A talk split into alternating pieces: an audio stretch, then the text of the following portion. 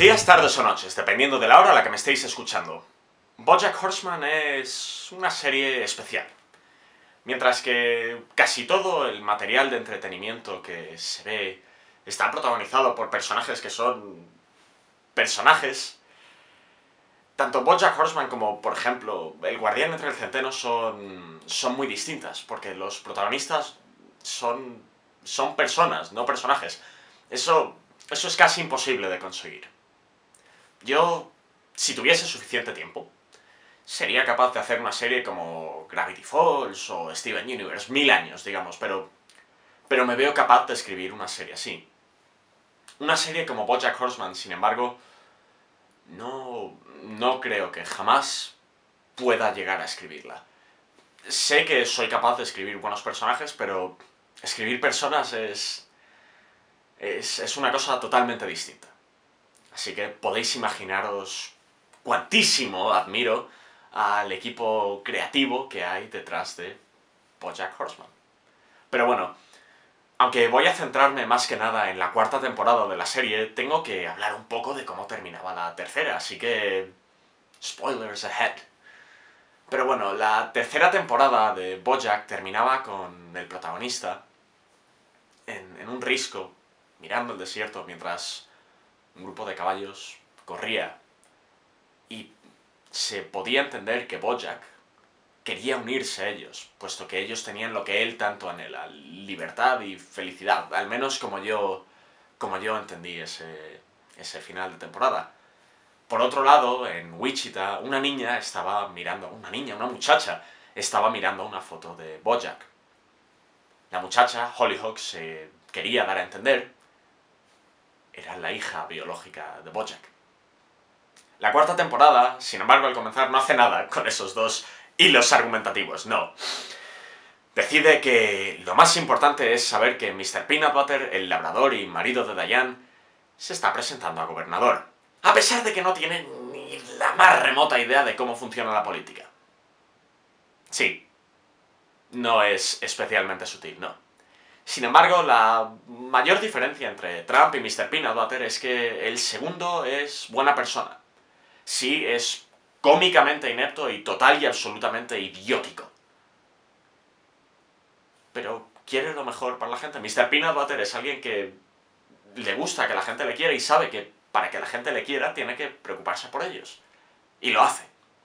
Por otro lado, tenemos a Bojack, que se ha pasado un año fuera de Los Ángeles, puesto que está perdido y como en todas las temporadas anteriores, ha estado intentando encontrarse. Si lo he dicho una vez, lo he dicho mil veces.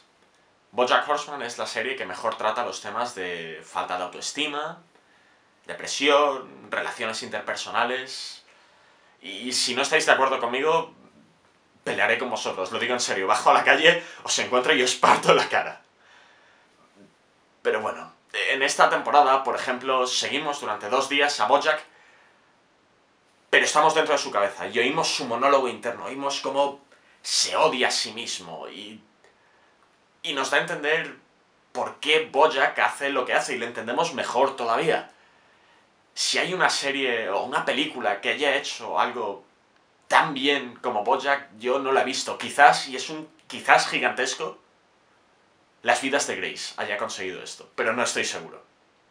Pero bueno, en esta temporada, aparte de tratar los temas que siempre trata, tratan con este cariño y respeto que caracteriza la serie dentro de que es muy estrafalaria y rara, hay tres temas nuevos en la cuarta temporada. El primero de todos es la sexualidad. Al final de la tercera temporada se revela que Todd Chávez, el amigo de Bojack, es asexual, así que él, durante toda la cuarta temporada, tiene que descubrir en qué consiste ser un ace, como, como lo dicen en la serie. No, no sé si es un término que, que se utiliza realmente, pero era un detalle. El segundo tema es la relación de, los, de las personas que han sido adoptadas y su búsqueda para encontrar a sus padres biológicos. Hollyhock, la hija de Bojack, tiene una familia con ocho padres que la quieren, la adoran. Es, es una relación poliamorosa con ocho padres. Es maravilloso. Mannheim, Mannheim, Gutiérrez, no sé. No me acuerdo de los ocho apellidos, claramente era un chiste. Pero ella, a pesar de tener una familia maravillosa que la quiere, quiere saber de dónde viene.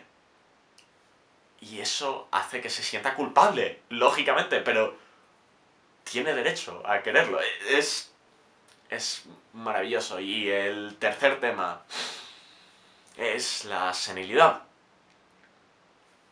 Uno de los personajes se pasa todos los capítulos en los que está en pantalla, pues el personaje se los pasa atrapado en su pasado y en su propia cabeza, en su fantasía. Y es es muy duro de ver, sobre todo si has vivido a gente que está en esa situación.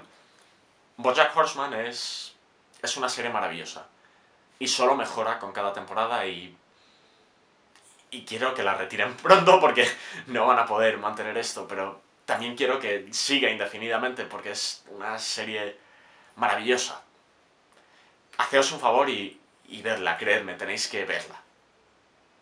Los personajes, como ya he dicho, son personas. Todos conocemos a alguien que nos recuerda a Bojack, todos conocemos a alguien que nos recuerda a Diane, todos conocemos a alguien que nos recuerda a Mr. Peanut Butter. Todos conocemos a alguien de esta serie. Las tramas, por otro lado, van de absurdas, del... La primera trama de esta temporada es una carrera de esquí para destituir a un gobernador. Es increíblemente estúpido, pero es maravilloso. Pero también hay tramas que son brutalmente devastadoras y conmovedoras. La serie tiene un patos maravilloso. Es emotiva y aborda todos los temas desde, desde un punto de respeto, pero también sabiendo que puedes reírte de ello con un límite. Sabe que hay líneas que no se pueden pasar. Es una serie casi perfecta. Haceos un favor y vedla antes de que sea demasiado tarde. Después de todo, Time's Arrow neither stands still no reverses.